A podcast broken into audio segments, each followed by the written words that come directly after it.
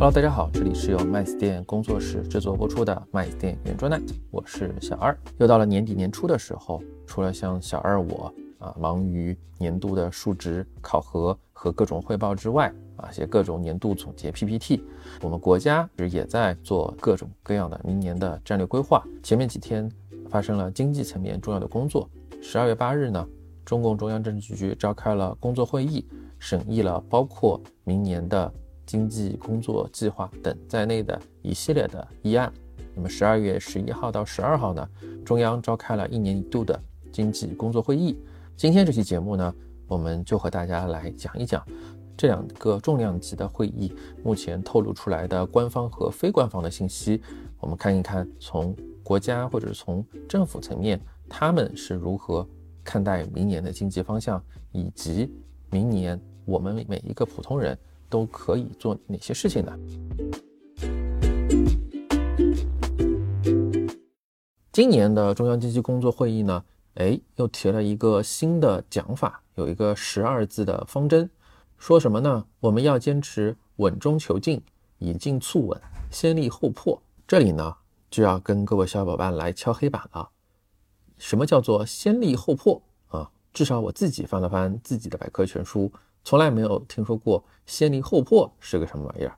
这里就不得不感叹汉语言文学真的博大精深。“先立后破”这个说法呢，应该是首次出现在政治局会议的通稿当中，替换的呢是二一年及二二年十二月政治局会议中提到的“稳”字当头。所以呢，大家可以看到，进和立将成为明年的工作重头戏。什么叫做“先立后破”呢？那我想，无非就是跟“不破不立”这个词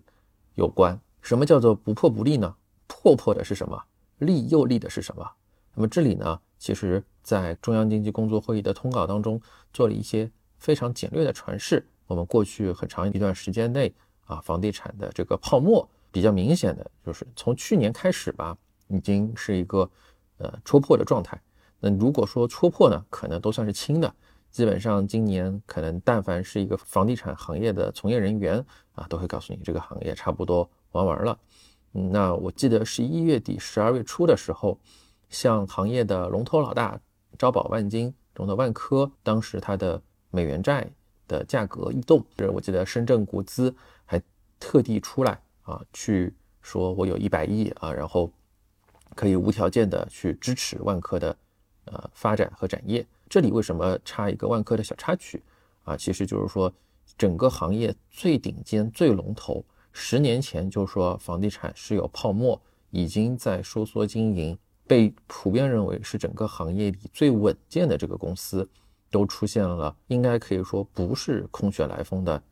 问题。那么结合这两天，就是我们之前可能听我们节目比较多的小伙伴都知道啊，我是一直鼓吹区域性的。就是中小银行，除了万科之外啊，那么我们可以看到十二月的这两天，银行股的龙头，当之无愧的龙头宁波银行啊，也是纷纷遇下。所以大家可以看到，其实现在站在二零二三年十二月底啊，对于经济，对于房地产刺破这个事情，我觉得大家应该都没有任何的怀疑。那破是不是一件好事情？我想当然啊，大家无论说从民生当中觉得。啊，房价太贵了，或者说从经济层面，政府不希望再被房地产绑架。啊我相信呢，破这个事儿对于我们国家未来更长的一段时间，是一个毫无疑问对于经济发展是有益处的地方。先立后破，那么说的就是说啊，我破我房地产这个泡沫肯定是要出破的，房住不炒肯定也是要执行的。但是呢，你不能说啊，把经济砸一个窟窿，我不管了。我就是要把房地产这个泡沫给呲灭。那么今年其实啊，大家年初的时候不知道还记不记得哈？刚刚摘口罩了之后，对于全年的经济展望都是各种美好啊，觉得今年经济肯定是一个复苏的大年啊。某头部券商今年对于经济的展望还这个非常的激进啊，最后到年底一看实错时，对吧？这里也是呃提一句玩笑话，所以呢，嗯。其实核心还是说，在年初的时候，大家对于今年房地产会出现这样子的一个经济的拖累，或者说这个大窟窿，肯定还是啊始料未及的。那么从目前中央经济工作会议传达出来的一个啊精神来说，那么先立后破的意思呢，我在其他的一些对于国民经济的支柱产业能够比较完善，国家这里特别点名了以新能源汽车为首的新能源产业链，以及半导体的整个的泛产业链，这些行业现在增速虽然很快。未来的前景也非常的光明啊，但是呢，对于整个经济来说，它的体量的占比还是太低了。我们本来经济呢是两条腿走路，你把房地产这条腿砍掉了之后呢，没有办法另外的赶紧的把新能源汽车和半导体的这个假肢给续上，经济可不就是一瘸一拐了。今年其实大家比较害怕的还是一个通缩的问题。我们再翻译成大白话就是。可能在新能源领域或者说半导体领域，它的整个的行业的经济体量，或者说以它占 GDP 的比重为计，它的这个占比还不是很高的时候，那么不能现在一味的要把房地产的泡沫给出清。再推导来说，就是房地产还是要救。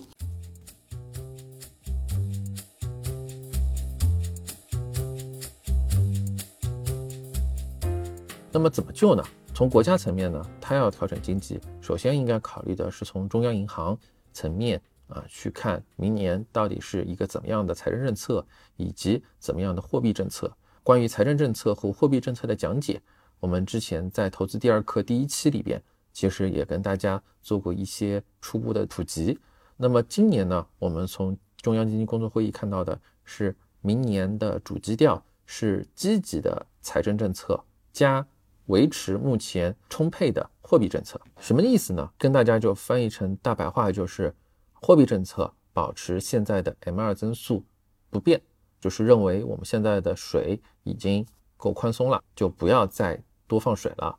但是呢，财政政策这边呢，也就是政府的赤字呢，还是可以再增加一下的。那么今年十月份的时候，人大常委会呢，其实审议通过了一个新增发一万亿特别国债。的一个议案，当时很多的啊朋友也发朋友圈啊刷屏了。那么根据目前的初步的测算呢，二零二三年呢安排使用五千亿元，一万亿当中，二零二三年使用一半，那明年呢继续使用另外的一半。那么从这样子的一个花钱的节奏来看，那么我们最新二零二四年的年度赤字率呢可能会调整到。历史最高水平百分之三点八，什么意思呢？啊，就是说，首先这个赤字率呢，就是政府的负债啊，去除以国家的 GDP。我们之前的很长一段时间呢，主要是通过货币政策的调整，也就是我们经常看到的，说中央银行又放水了，对吧？什么 MLF 啊，什么 SLF 啊，降息啊，降准啊，这些通通呢都是啊去货币政策，因为它调整的是通过中央银行在调节银行。在调节整个市场的资金量，那么货币政策的主要的好处呢，是在于它不用增加政府的负债。那么政府的负债呢，说白了，也就是现在的我们提前去支取未来的钱。那么我们国家在很长的一段时间之内，政府的负债水平就是 GDP 的百分之三左右。现在呢，我们已经到了一个新的时期啊，我们看到的是说。在不调整现在整体的啊货币的充沛程度的情况下，那么我们通过呢增加赤字率来托底经济目前下行的一个压力。这里呢核心的一个问题就是，因为货币超发会引起通货膨胀。那么从目前新一届的政府班子来说，共识我想就是大家会认为现在的货币已经非常的。多了，如果你明年再进一步的宽松货币，那么可能会引发啊通货膨胀。但是相对于货币政策来说呢，政府部门来说认为目前的啊整个中国整体的一个政府的债务是可控的啊。这里我一定要提到的是整体的政府债务，因为地方债啊化债的这个问题也是今年的一个非常重要的主旋律。也就是说，我们未来。还是要通过再往未来子孙这一辈啊去借一点钱，然后来解决我们当下啊经济在下行的这个问题啊。我认为呢，从这里开始就可以看到，我们新一届的政府啊看待经济的问题，跟过去的政府呢已经出现了截然不同的两个思路。过去的时候啊，无论经济怎么样变化，我们都是死守百分之三的赤字率。啊，就像现在还没有打破的耕地红线一样，虽然一直有呼声，啊，说耕地红线的这个制定其实不是很科学，因为现在的整个的农业发展水平和经济的这个发展水平已经跟过去很不一样了。所以你说像北京、上海这种核心一线城市，你还需要啊划出那么一块地作为农业用地，那肯定某种程度上来说。从经济的发展角度上来讲，是不理性或者不划算的。我们说到这个过去，那么认为呢，啊，我们是一个有节制的政府，认为这个无限制的去举债透支未来子子孙孙的经济产出，是一件不是很好的事情。那么从新一届的政府的角度上来讲呢，会认为我们现在的一个债务水平，相对于啊发达地区或者发达国家，那么还是一个相对比较。啊，低或者说，啊，基本持平吧，因为你还要算上隐一些隐形负债什么的，啊，未来还是一个可以增加的空间。其实这里也多提一句，如果我们和美国其实某种程度上，你走了一条非常接近的啊经济路线。美国呢是从零八年次贷危机开始啊就进入了 QE，从 QE 一一直到了 QE 四，那么这个 QE 四呢，其实大约是在。一五年到二零年左右吧，慢慢的退出了。那么二零二一年呢，啊，因为发生了新冠，那么美国呢当时的一个经济啊立刻受到了比较大的影响。他没有选择 QE 五，而是选择了啊去疯狂的发债，极大的增加赤字率来解决二零二零年突发的疫情对于经济的一个短期冲击。某种意义上来说呢，啊，从一个比较标准的货币银行学的理论上来讲。财政政策和货币政策本身就是啊可以来搭配使用的啊，一味的去盯着货币政策用，或者一味的盯着财政政策用啊，都是不可取的。我个人也认为，在基于二零二三年的当下，扭转整个的经济的基本盘，让大家尽快的恢复信心，在这样子的一个基础上去透支一部分的未来的啊经济的赤字，或者说在这样子的一个假设。下，然后去适度的增加一些赤字水平，那我认为呢，其实是啊更加有利于经济发展的。这也是这一届新政府啊在经济发展的过程中给到我们的一些所谓的新气象。也就是说，新的领导班子呢，其实是更加愿意去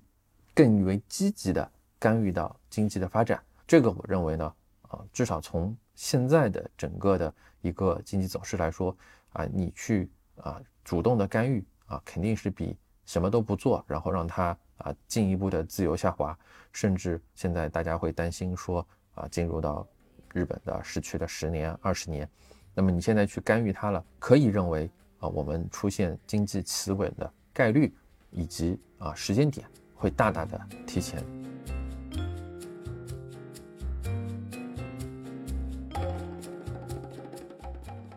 那。很多听友这里会质疑我说：“哎，你说的这么多东西，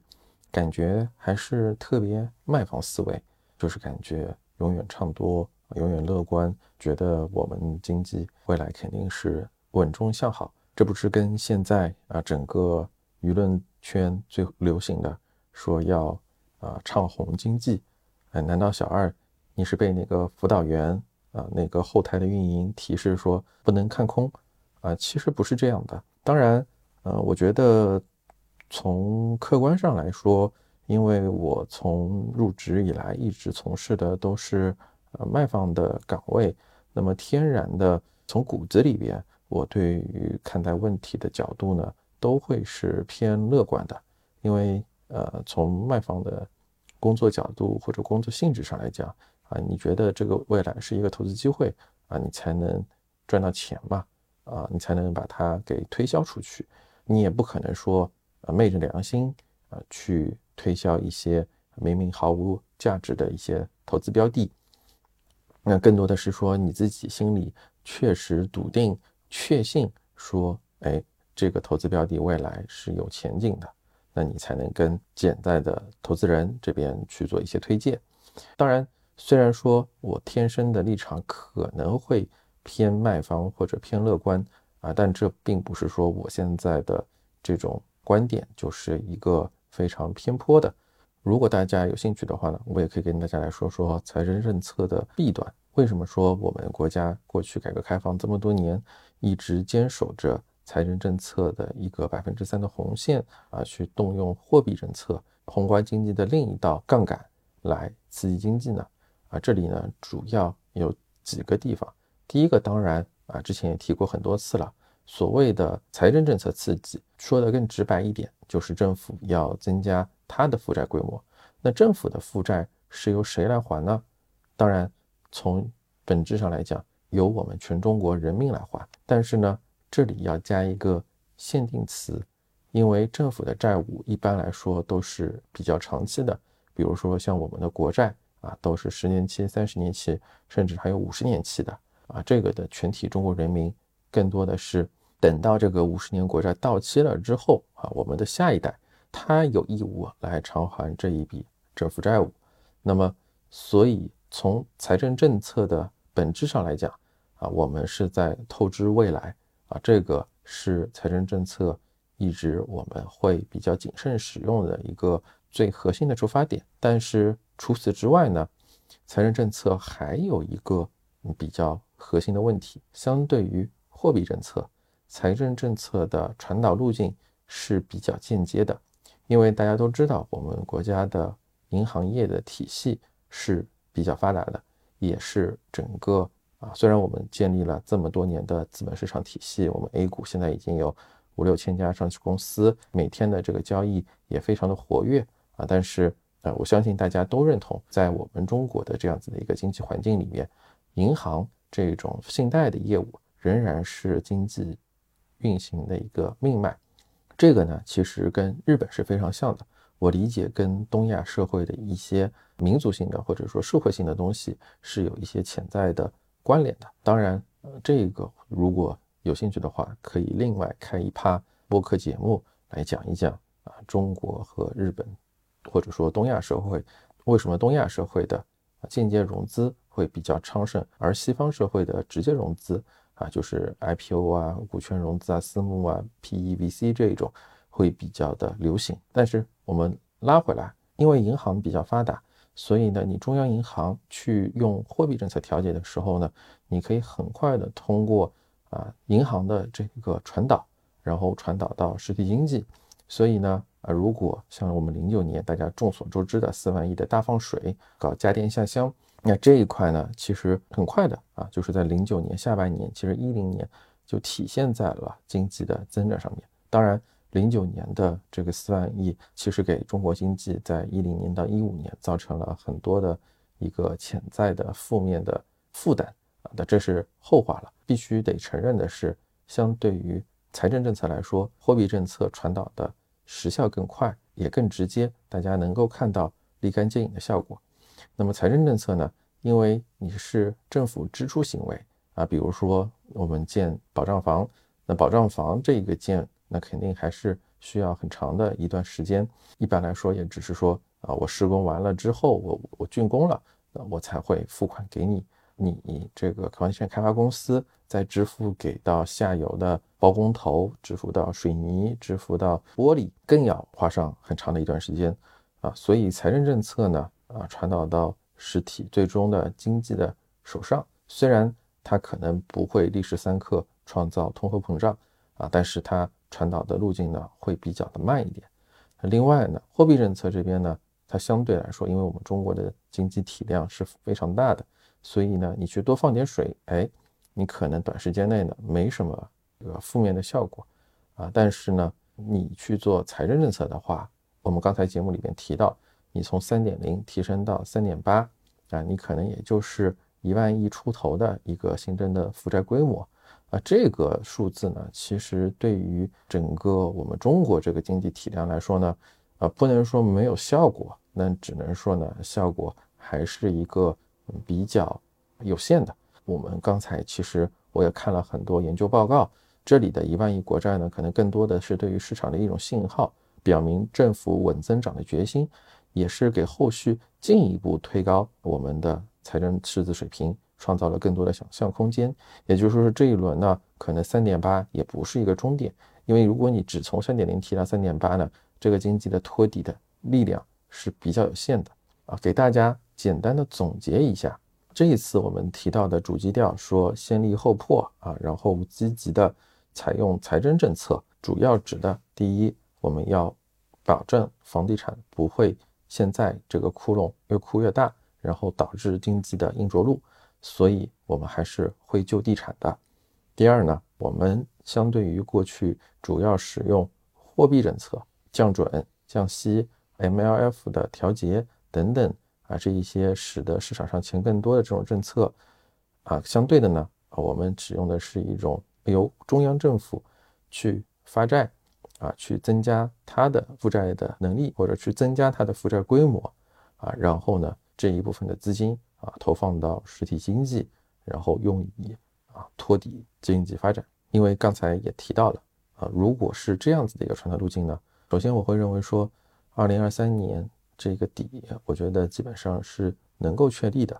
但是呢，因为我们新一届的政府采用的是一种比较渐进式的，或者说是比较温和的啊刺激政策，那么相对来说呢，好处是不会立刻的会有新的大规模的泡沫出现啊，我们不会经历一些暴跌暴涨。那么，但是不好的地方是在于，我会觉得说，二零二四年至少一开始吧。啊，整个经济的一个下行的所谓的 momentum 或者说动能止跌回升，可能还是会需要一定时间的观察，甚至二零二四年全年可能更多的也都是一个企稳这个底给扎扎牢，那么未来二五年、二六年才慢慢的去回升。那我觉得啊，对于一个这样级别的房地产泡沫的破面上来讲，一个三到五年的经济的下行周期，一个半圆，我觉得啊，确实也是需要的。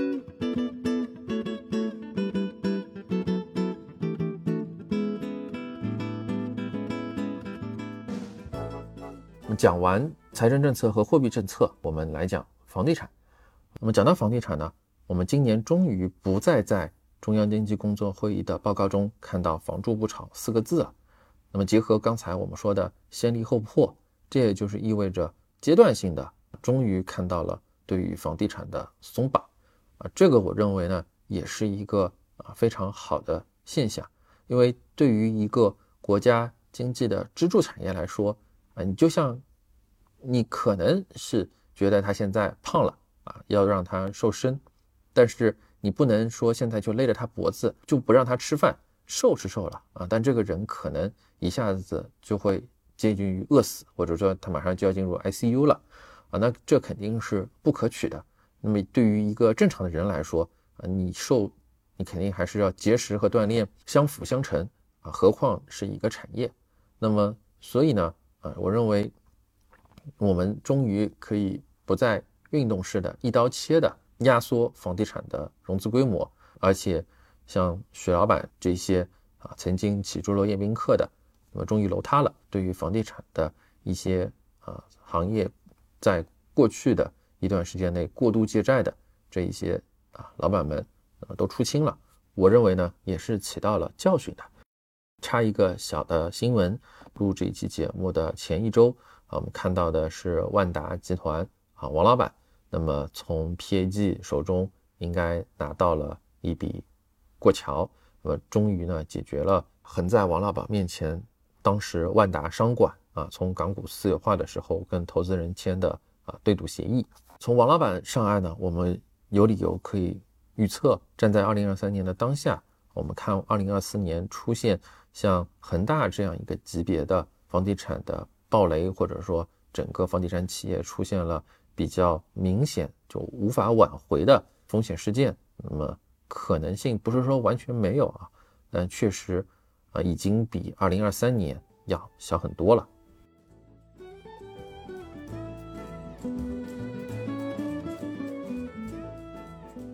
那房地产怎么就除了刚才在金融层面对于房地产的行业来说因为房地产本身就是一个啊高杠杆、高周转啊高银行借款的这个行业，因为我们现在还是一个期房制度，所以你给房地产行业呢还是需要有一定的资金的支持啊，然后让它才能循环起来。那么除了金融领域的一些措施之外呢，那么在需求端呢？啊，这一届政府呢，还是有的放矢的，在创造一些新的房地产行业的机会啊，我们也叫做新的房地产三驾马车。哪三驾呢？啊，分别是城中村改造、保障房和平级两用设施。那这三个有什么特点呢？首先，城中村改造呢，它是一个，嗯，相对来说，第一，它的货值比较高；第二呢。啊，城中村改造相对于其他的一些二三线城市的项目上来讲呢，相对于其他三线及以下的项目来讲呢，城中村改造未来的风险啊，就是你造出来的楼的风险比较小啊。为什么这么说呢？其实大家可以从恒大这个暴雷这个项目上可以看到啊，我们之前也录过一期节目，介绍过恒大目前的一个财务负债表的状况。那么恒大目前的。一些存货，也就是它的在建工程啊，主要的都是位于三线及以下城市，因为这一些房地产企业过度的杠杆，在这一些原本其实没有那么多居住需求的地方，盲目了造了很多楼，那么导致呢，现在啊，它的这些未完工的所谓的烂尾楼啊，从现在风险化解的角度上来讲，就变成一个很棘手的问题，因为你就算国家出钱把这些楼造完了之后，啊，其实你真的这些小地方有这么多人要住吗？啊，也是一个非常大的问号。但是城中村改造啊，你特别是一线城市或者是强二线城市的城中村改造，那么它就相对来说啊，不存在这样子的一个问题。你造出来的这种一线城市的核心地块，那么总是会有需求的，那只是时间问题和地价慢慢上涨的问题。那么这个可能是。可以通过时间累积来去化掉的。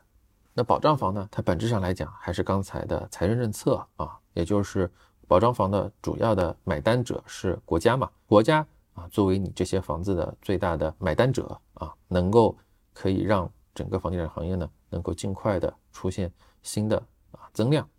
而且保障房呢也是目前解决对于房地产的一个托底作用之外呢，保障房也是。我们现在说啊，解决共同富裕、解决核心城市的居住问题的一个重要的措施。那我相信呢，未来肯定还是会得到非常广的应用的。因为我们现在也在汲取经验吧，至少啊，除了金融口之外，那么在住房这口，我们也在反思之前可能是不是过多的借鉴了香港的这些经验。其实香港也是有保障房这个东西的。嗯，那么可能，但是我们可能现在更多的是说，哎，是不是看一看新加坡啊这一些有公屋之类的这个机制，是不是更适合啊我们现在的一个经济状态？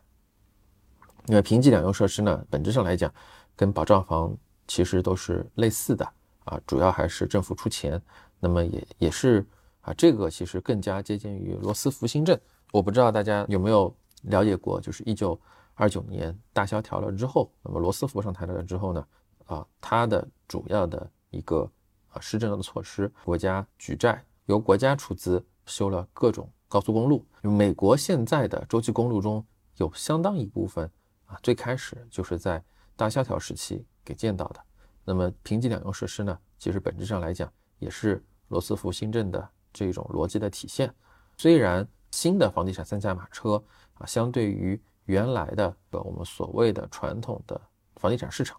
它能够创造的需求呢，相对还是需要再观望观望的啊。但是至少从目前来讲呢，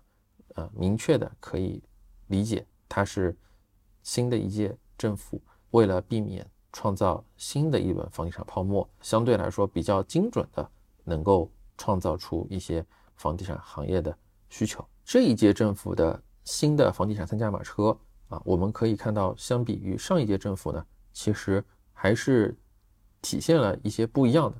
因为大家都知道，上一届政府在二零一六年的时候，主要力推的就是棚改货币化啊。但是后来事实证明呢，棚改货币化其实是造成了当时二零一六年到二零二零年房价，特别是三线以下城市房价快速上涨的一个重要的助推器。那么现在呢，我就是不给你钱了，而是说直接政府下场来买单，那么直接去跟房地产公司做交易对手方。那么这样子呢，减少了货币在房地产市场的一个流通。我我觉得呢，确实。能够解决一部分的所谓的房地产进一步泡沫的一个倾向性的问题，但是呢，新的房地产三驾马车的一个主要的观察点是在于，像这三类的业务，它未来的潜在的需求能有多少？啊，你说我造城中村也好，我造保障房也好，那基本上都是针对啊核心一线城市，或者说。相对来说，居住比较密集的、有土地价值的城市，虽然这些地方呢，往往都是全中国房价最高的地方，但是它占地的面积呢，毕竟还是有限的。相对于全中国这么大的房地产市场来说，那么这新的三驾马车能够创造多少的量，能够拖住多少的房地产市场，还是一个需要进一步观察的事情。但无论如何呢，我相信站在二零二三年的当下，房地产行业触底这个结论，我认为是可以下的。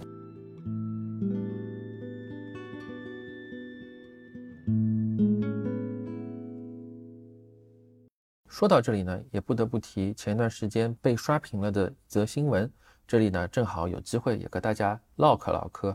就是穆迪呢在前一段时间调低了中国的主权评级，什么意思呢？它是把中国主权评级的展望从中性降到了负面。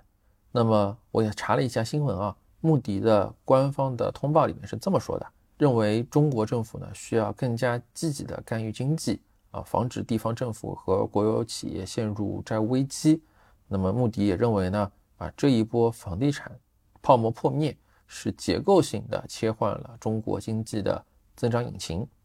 啊，大家可以看到。从穆迪的这一番发言角度上来讲，某种程度上呢，跟我们现在看到的经济工作会议传达出来的下一阶段的工作是一致的。其实有一个冷知识啊，穆迪发公告的当天我们就回应了啊，说明其实穆迪跟我们的一些政府的核心部门在这件事情上面都已经坦白说，也就是打过招呼了啊，说啊，我可能会在明天发一个公告要叫你们的展望啊，你们准备准备啊，然后。政府部门肯定是先把发言稿都写好了啊，不然以我们庙堂上的一个决策流程啊，新闻稿是不可能这么快写出来的。另外有一则冷知识就是，穆迪其实上个月先降了美国的主权评级，然后这个月再降中国的主权评级。但我想也是这一次我们没有在庙堂上表示强烈愤慨。我记得我们当时的。官方发言人的原话是表示遗憾啊，那遗憾的意思就是说知道了，嗯，那你先降美国，再降中国，那我们觉得你也是公平的啊。所以话说回来，就是穆迪这个机构呢，它虽然啊是全世界的三大主要评级机构啊，但是它的这个评级呢，主要还是在债券市场做定价的用处。那未来呢？我们国家去发行一些国债，特别是以美元计价的国债，可能会在利率方面会受到一定的影响。其他其实没有什么实质的区别。其实市场上也就是把这些啊穆迪啊、标普啊之类的 rating agency 啊，我们叫做信用评级机构啊，当成一个宏观经济学的指标啊来看。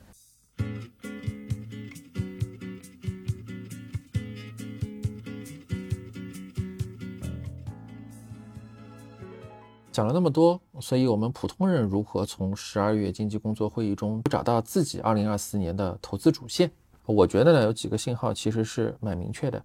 第一个呢，就是不必太悲观，至少从新一届的政府班子角度啊，他们已经认识到经济要托底，而且正在着手托底。但是你要知道，我们国家它如此规模之大啊，它你光看发一万亿的特别国债。你要把这一万亿花掉啊，其实也需要费不少的时间。那这里啊，传导到最微观的经济当中，然后再反馈到一些统计数据啊，它整体上还是需要一点的时间。呃，除此之外呢，啊，其实我一直在公开和非公开的场合也在跟大家探讨的一个问题是，我们今年真的啊，相比过往有那么差吗？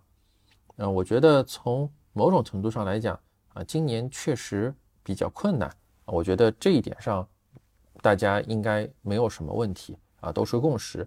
但是你说从预期相对层面，比如说像当时我记得特朗普刚上台的时候，那么中美发生一些比较剧烈的贸易摩擦，要加关税。其实当时呃，在特朗普上台之前，克林顿政府一九九五年到二零一五年左右啊，其实中国和美国度过了将近二十年的蜜月期，没有人。会想到说蜜月期的结束是一个如此激烈的事件，嗯，那么我认为其实当时像二零一八年贸易战打得最狠的时候，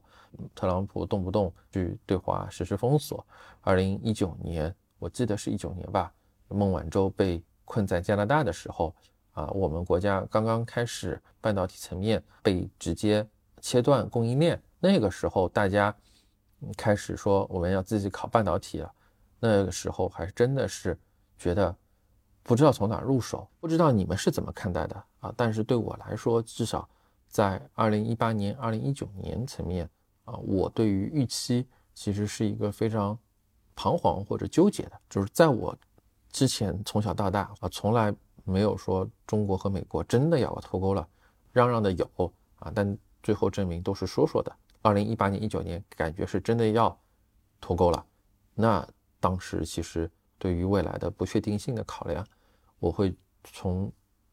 预期角度上来讲，我认为反而比现在这个时点要更甚。那么，二零二零年开始到二零二二年又是三年的疫情，那这三年大家的一些经济啊、生活的一些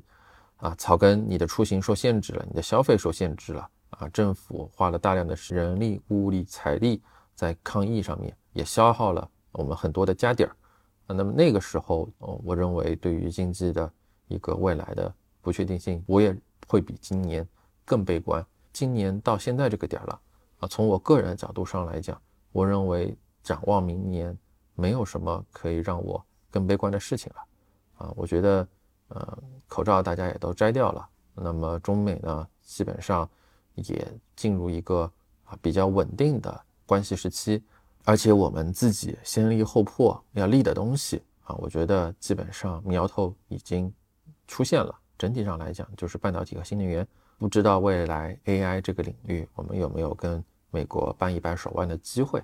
啊？但是整体上来讲呢，嗯，基本上我认为站在未来是机遇大于风险的。结合这个点上来讲，我认为现在整个的资本市场的估值还是一个非常低的这么一个。或者说过度的反映了市场的悲观情绪，有的时候我确实没太理解啊，也看不太懂，可能这也是一个典型卖方的逻辑吧啊，呼吁大家呢看多，而且我也在跟身边的很多啊朋友也在聊啊，因为我是居住在上海嘛，那么很多的朋友说啊，未来理财嗯怎么样去看待？啊，我觉得如果你手上有闲钱的话，特别是啊现在整个房地产。市场，我仅指上海啊，它的整个的供需没有太大的变化啊，无非就是大家对于房价的预期啊在发生变化。但预期呢，其实是可以扭转的啊，你只要政府能够把底托住，通过一些从我这段时间的草根调研上来讲，我觉得上海这个地方的房地产的需求还是非常强劲的啊，大家对于美好生活的向往啊，对于每一个。长三角的居民都希望在上海有一套房啊，我觉得这个观点还是没有过时。对于房地产，特别是对于一线核心城市的房地产，我也是不悲观的啊。反而我觉得现在其实是一个蛮不错的机会。多扯几句，就这段时间也看了很多的帖子啊，也看了很多的呃一些新兴人类零零后、九五后的一些感想文章。啊，除了买到是烂尾楼的，那我觉得确实，呃，运气不好，加上遇人不熟。我看到过有一篇帖子说，啊，房地产是从二零一五一六年才开始涨起来的啊，对应我刚才节目里面提到的，其实就是棚改货币化啊，从三线城市一直传导到核心一线城市，货币的传导路径。其实对我来说呢，房子不是不能跌啊，中国核心一线城市的房价啊也不是没跌过。一零年左右的杭州、温州啊，其实都出现过一些房地产的泡沫破灭，房地产的价格大幅的缩水，泡沫基本出清了之后又慢慢涨起来的这样子的一个过程。我自己家里买的第一套商品房啊，就是九八年啊，当时呃家里拿出为数不多的积蓄啊。买了一套老公房，啊，买了一套当时比较流行的工字楼，两梯八户的那种，住在里边特别像工蜂。当时我印象特别深刻，就是啊，九八年金融危机嘛，买完之后呢，啊，当时家里也没有人做经济的，啊，从事经济领域工作的，然后也都是，就是也对这种国家大事、国际形势都不敏感，啊，只知道呢，就是买完了之后呢，上海的房价就一直跌。跌到零三年非典，零四年非典结束之后啊，才开始啊出现一波比较明显的反弹啊，所以我觉得对于我来说，现在经历的事情并不是什么特别新鲜的事情啊，我觉得嗯，从来没有什么资产是只能涨不能跌的，那么同样呢，资产也不会只跌不涨，市场就是这样，涨多了就跌，跌多了就涨。只要你这个市场的定价机制和价格发现机制是有效的，我觉得呢，周期的这个规律还是最终会体现的。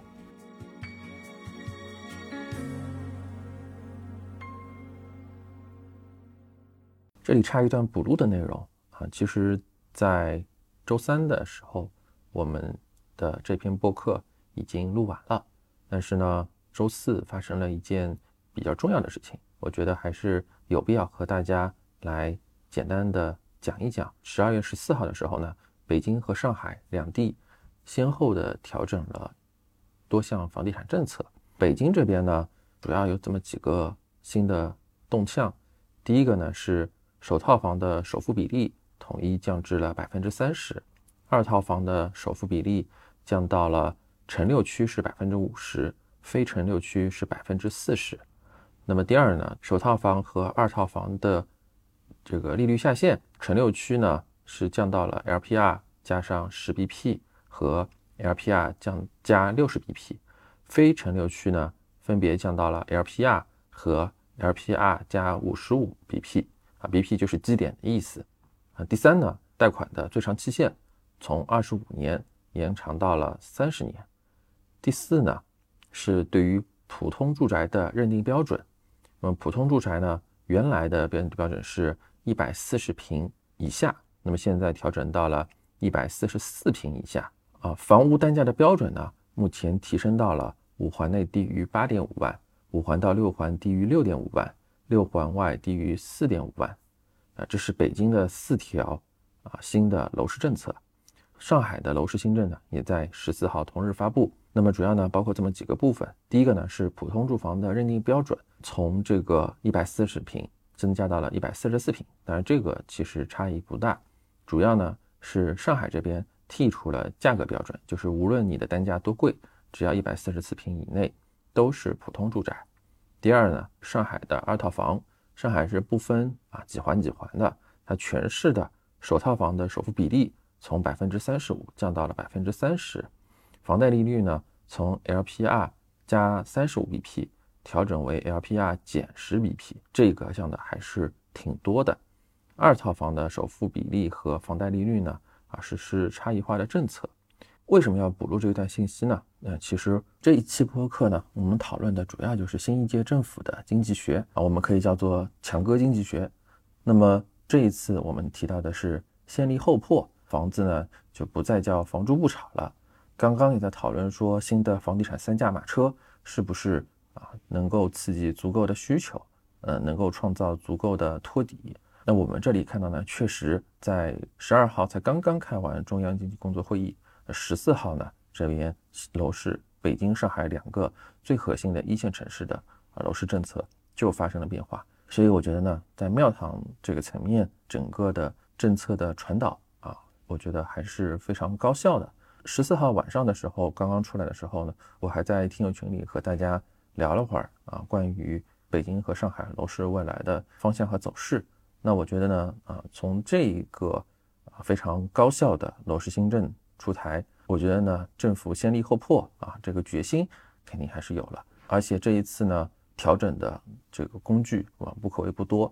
啊，首付比例和房贷利率其实都有所下降啊，再加上普通住宅的认定标准放宽，那么也其实有效的刺激了二手房，因为有更多的啊二手房的交易可以享受更低的税收的成本。变相的促进相关的一些二手房的交易的活跃程度。其实当时有很多的听友也在说，啊，我们这一次的调整其实还是不够到位。那这又回到了我们之前的那一期播客的一个论点，就是现在这一届政府要做的是避免运动式的啊一次性大规模的刺激啊，导致一些，比如说你现在是维稳，比如说你现在是托底方式。啊，但是如果你刺激的政策呢，突然之间放的太大了，那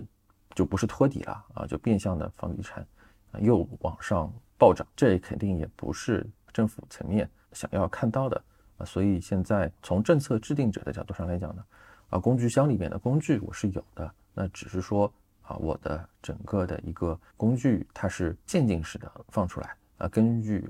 楼市啊它的一个或者说就是。更加简单的就是这个房价和房地产交易的活跃程度，它是怎么样的一个状态？那么我们再看是不是要去啊进一步的调整和优化，或者说进一步的出台楼市的刺激措施。那我觉得这一块呢，其实我个人还是蛮坚定的看好，政府政策降力的工具肯定是足够的啊，那就是出到你不跌为止。所以这个我觉得。不需要做太多的怀疑。我认为现在全中国主要城市的房地产市场都不是供需的问题啊，主要还是对于未来预期的问题。那么这个问题其实核心的解决方法还是通过一些政府的政策的调整，然后扭转啊所有我们社会公众啊对于房价未来走势的一个预期啊。这个呢，我们看看二零二四年是不是能够有一些。阶段性的成果。行，今天的节目就先聊到这儿了。不知道你对明年的投资有什么自己的看法吗？欢迎在听友群和留言区跟我们互动哟。拜拜。如果没有如果，错过才知错过，连气泡都会，还有什么将你一直沉默拉拉拖拖？难道就是生活？一句话，一点墨，两个人快乐有几多？你在写一部写不完的小说，还是怕一切都会告一段落？Oh yeah，你教我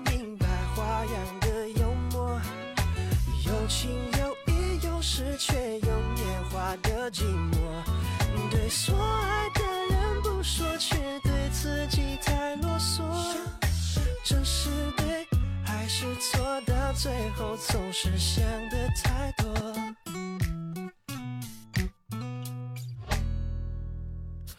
如果没有如果，错过才知错过，连背影都会为你婆娑，还有什么跟你永远差过拉拉拖拖？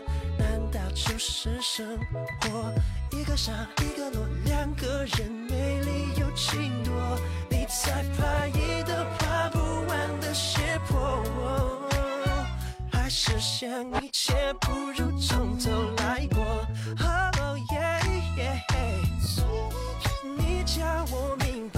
花样的幽默，有情有义，有时却有年华的寂寞，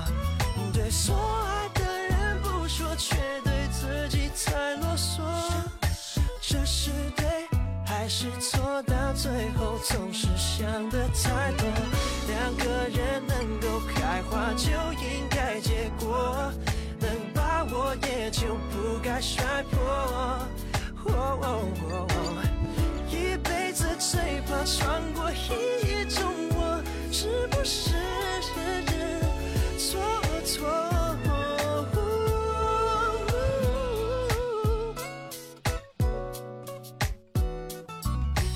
有情有义，有时却有年华的寂寞。对所爱的人不说，却对自己太啰嗦。哦，这是对还是错